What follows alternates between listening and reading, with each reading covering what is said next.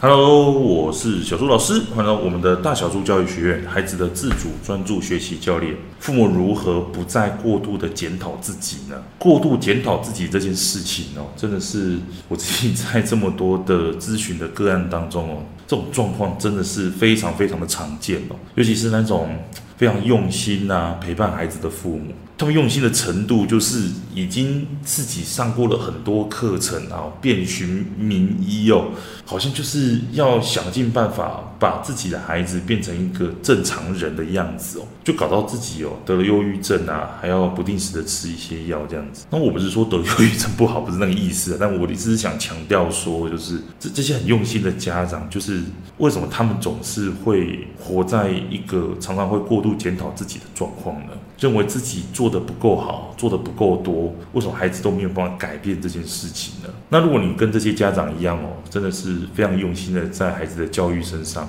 常常为了孩子哦，真的是费尽心思哦，孩子的状况真的都没有办法有一些显著的改善的话，那你自己又会一直不断的跟自己自责，觉得自己不够好的话，那跟你推荐这本书叫做《情绪治愈》哦。会看到这本情绪治愈书啊，是因为我自己其实以前呢，真的是一个跟大家一样哦，也是一个非常会过度检讨自己的一个人哦。我常常会觉得很多事情不太如我自己所想的时候，我就会觉得说，哎，都是我的错，我是不是哪里做不好了？人家很努力的时候，为什么我还在这边休息呢？哦，人家在拼命。在为他的三餐哦，为他的未来哦，为他的家庭在努力的时候，那我还在这边干嘛？所以说，当我自己越来越努力去往我自己想要的那个方向在努力的时候，成果又不如自己所想时，我就会反而会更失落、更伤心，甚至更难过。然后我又开始落入到诶，开始检讨自己哪里做不好的循环当中。所以看了这本书之后，其实里面介绍非常多的方法，所以欢迎大家可以来试试看哦。这本书呢，它的作者叫做盖温奇博士，他是一个职业的心理师哦，美国心理学会的会员，于纽约曼哈顿哦设立私人的诊所，其与情绪健康之相关研究经常发表于各大。大媒体哦，OK，那他自己也有架设一个网站呐，撰写抱怨力量大部落格，偶尔在纽约一带的俱乐部哦表演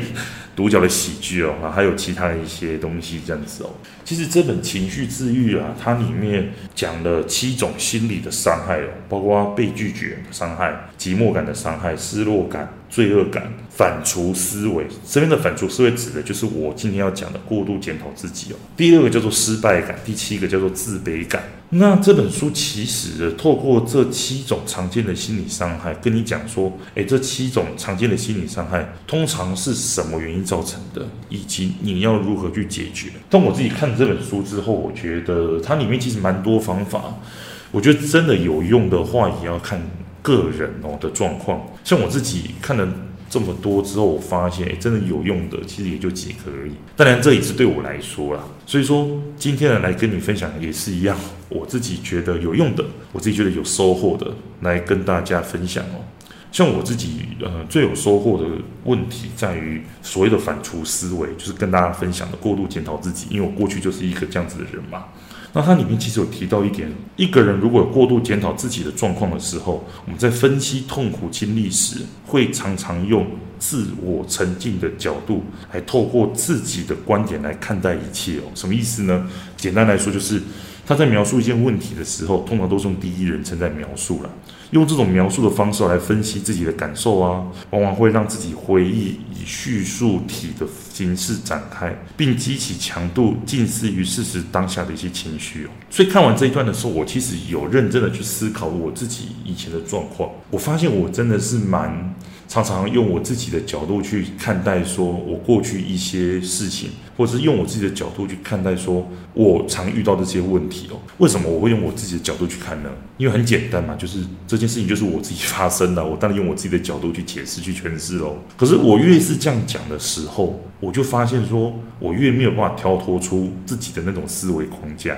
同样的，我自己在去做咨询的时候，我也发现了很多父母他有过度检讨自己状况的时候，他常常在描述一件孩子问题的时候。他常常都会用我的观点来去描述孩子到底发生什么事情。也就是说，当你在听到这些父母想法的时候，你会听到很多的都是第一种是父母他自己的想法是什么，他自己认为孩子是怎么样怎么样怎么样的状况，导致说孩子的问题都没有解决的时候，他就开始在怀疑自己，哎，是不是我哪里做错了？是不是我哪里做的不够好？更严重的是，像我最近遇到的一个个案，他的状况就是他并没有去呃怀疑自己，他更严重的是，我问他说：“诶，当孩子发生了这件事情的时候，这个问题的时候，你是如何看待自己当妈妈的角色呢？”他自己在描述的这些语句当中。他并没有直接的去回答我如何去看待我自己身为这个妈妈的角色。他的语句当中充满了自己对孩子的这些观点，充满了对孩子呃他的这些问题的一些猜测。所以我就觉得，诶，这个妈妈有这个特征哦。然后我又再问了一次哦，那个妈妈又在重复 说了类似的话哦，完全避而不答自己。呃，如何去看待我自己的这个角色哦？那因为这个个案他是有跟我做长期咨询的嘛，我就很好奇的就问他说：“诶，你有没有发现你自己有这样子的状况？当我问你说你怎么去看待你自己身为妈妈的角色的，然后你竟然很多的回答都是在于说我的孩子问题是怎么样，他到底发生什么问题，他到底是如何如何如何？然后那个妈妈才意识到一件事情，或者是说她有点惊讶，我竟然看出来这件事情。”因为那个妈妈她自己也说，她自己小时候的状况其实跟她的孩子的状况很类似。然后她避而不答的原因是，每次她一提到她自己小时候，好像就会觉得自己被往下拉一样，所以他自己就会下意识的去逃避，去避掉这一块，而不去面对它。所以说。这其实也是情有可原，因为我自己在去跟很多个案做咨询的时候，其实我常常会需要做到一件事情，就是去接住对方的情绪，不要让父母自己来找我做咨询的时候，哎，咨询完了反而会更难过。那所以说，以上的这些种种的状况，如果你有的话哦，很有可能你自己可能也有一种过度自责的一个状况，甚至是你都不会去呃看待自己。也不会去好好的去往自己内在去探索，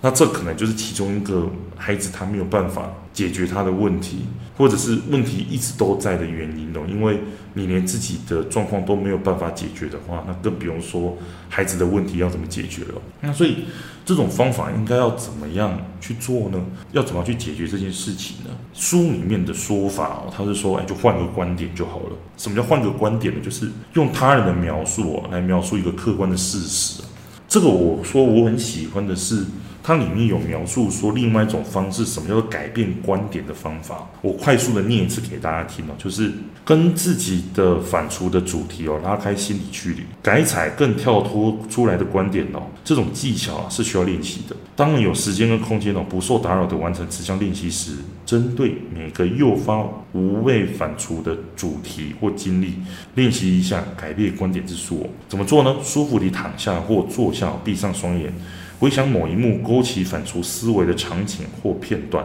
把镜头拉开，看见那幅画中的自己哦。如果画面分成两个地方，那你就想象有两个分开的一幕，同时让你看见自己与另外一个人或地点哦。一旦看见在画面中的自己哦，就把镜头拉得更远，隔着更远的距离哦去看这幅画面。仿佛你只是一个刚好经过的路人哦，从远处旁观眼前展开画面哦。每次不小心又想起这件事情哦，请务必保持一样的旁观眼光去看待哦。其实他说的跳脱思维，就是让我们避免用我们第一人称的角度来描述这件事情。那这边有个问题，什么叫做公正跟客观呢？我自己的理解是，像以他自己提供的这个方法来说，用旁观者的角度，你再去看一个人发生事情的时候，就算你有感觉到他的情绪好了，更多的其实是你所看到跟你所听到的事情。但这些事情你在描述的时候，通常会是什么？哦，比如说我看见一个人做了什么事情，我看见一个人他做了什么动作，或是我听到了他讲什么话。这样子而已哦。就算我有感受到他的情绪好了，更多的这种感受情绪，也只是我自己因为对方的一些行为而激起了我自己的情绪，并不见得是他的哦。所以说我这件事情非常有收获的是，可能在旁人的眼光当中会觉得同一件事情，其实你用不同的角度去看待的话，它可能并不是一个很严重的事情啊。哦，比方说，同样是面对孩子的问题，可能我的看法跟你的看法就不一样了。那么为什么我的看法可以让我过得比较开心，而你的看法会让你一直陷入到痛苦当中呢？所以书中的描述就是要让我们去练习跳脱那个思维哦。比方说，如果你是父母好了，你可以想象一下，如果我是小树老师看待这件事情的时候，他会用怎样的描述来描述说孩子的问题呢？代表什么意思？很多时候一件事情它可以有不同的解读，那这个解读是不是也代表着我们是否能够真的去解决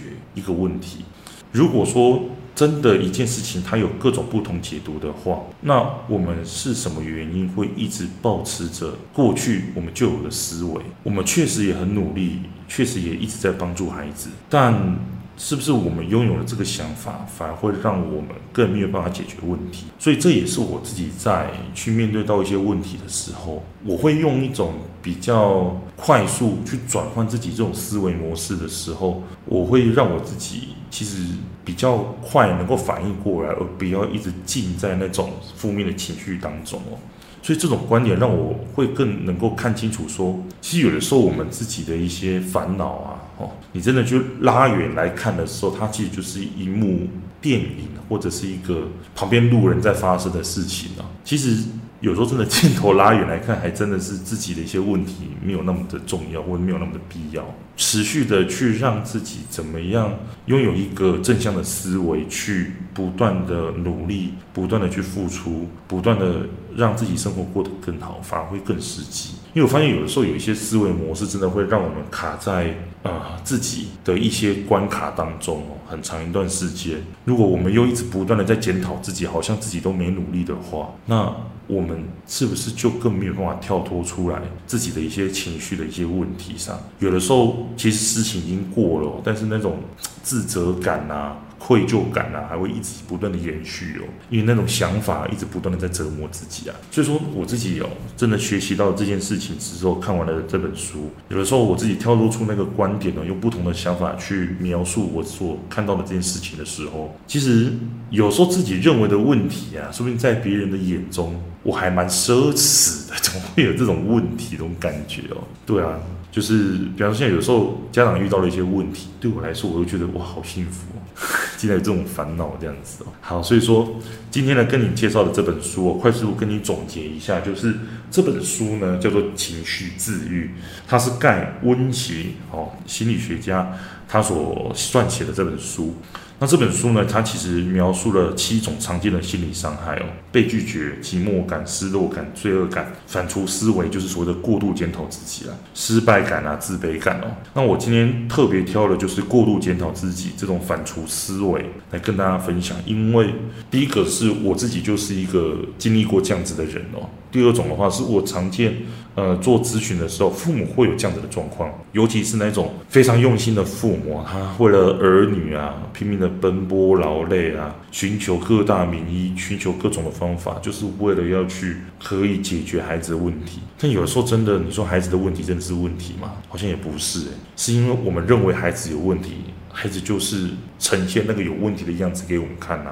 可是当你觉得孩子没有问题的时候，说不定孩子真的就没问题啊。而这一个就是这本书里面有提供了一个方法，就是当你自己一直卡在你自己的问题的时候，你可以尝试着去描述一下你看到的问题是什么。因为有的时候你在描述一个问题的时候，你常常都会有一种第一人称的角度来去讲说，这个事情到底发生什么事，你都用。而我自己的经验就是，当孩子发生一些问题的时候，而我自己的经验就是。确实，蛮多家长在描述问题的时候，都在用自己的想法再去解释说，到底孩子发生什么事情哦。那更严重的是，我常常在问家长说，诶，遇到这个问题的时候，你如何去看待你自己呢？很多家长其实是避而不谈的，因为真的谈到的时候，其实是内心里面那个最痛的一一部分了。那所以解决的方法哦，其实有很多种。像书里面的方法就是说，你可以用另外一种观点来去描述自己的状况，用他人的观点来描述，用客观的描述。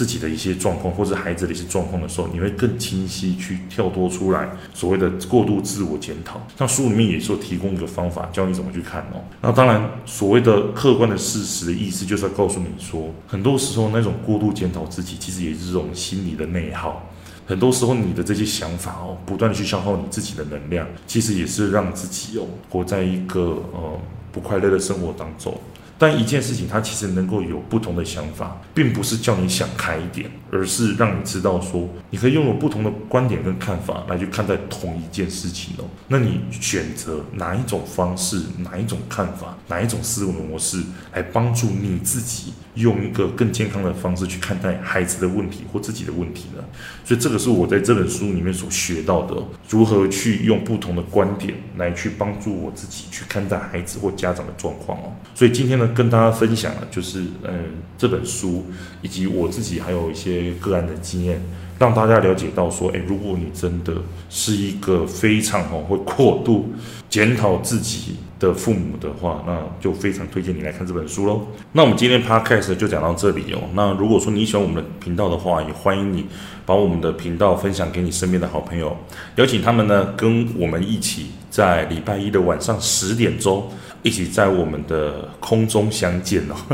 那当然也非常谢谢大家，就是一直在分享我们的频道跟推荐我们的频道，甚至有给我们一些回馈哦，我都有收到，真的是非常非常开心。那当然我们还有一些呃课程，如果你有兴趣的话，你想要了解怎么样去帮助孩子自主学习，怎么样让孩子可以专注的学习，甚至是解决一些情绪上的一些问题的话，那我都把我们的课程呢放在我们的说明栏的地方哦，大家可以再去到主页的地方。去收看就好了。那当然，如果说你想要长时间的学习啊，怎么样理解或了解说帮助孩子的方法啊，那这些的话，我也放在我们的说明栏的地方，有我们的会员的订阅内容，让你了解到说，诶，其实我们所谈的这些东西，或我们在帮助家长、帮助孩子的这一些方法，除有理论基础之外哦，也可以跟你分享，就是更多的我们的一些个案的。内容，我是们我们是怎么具体的一步一步去引导我们的个案哦，能够去解决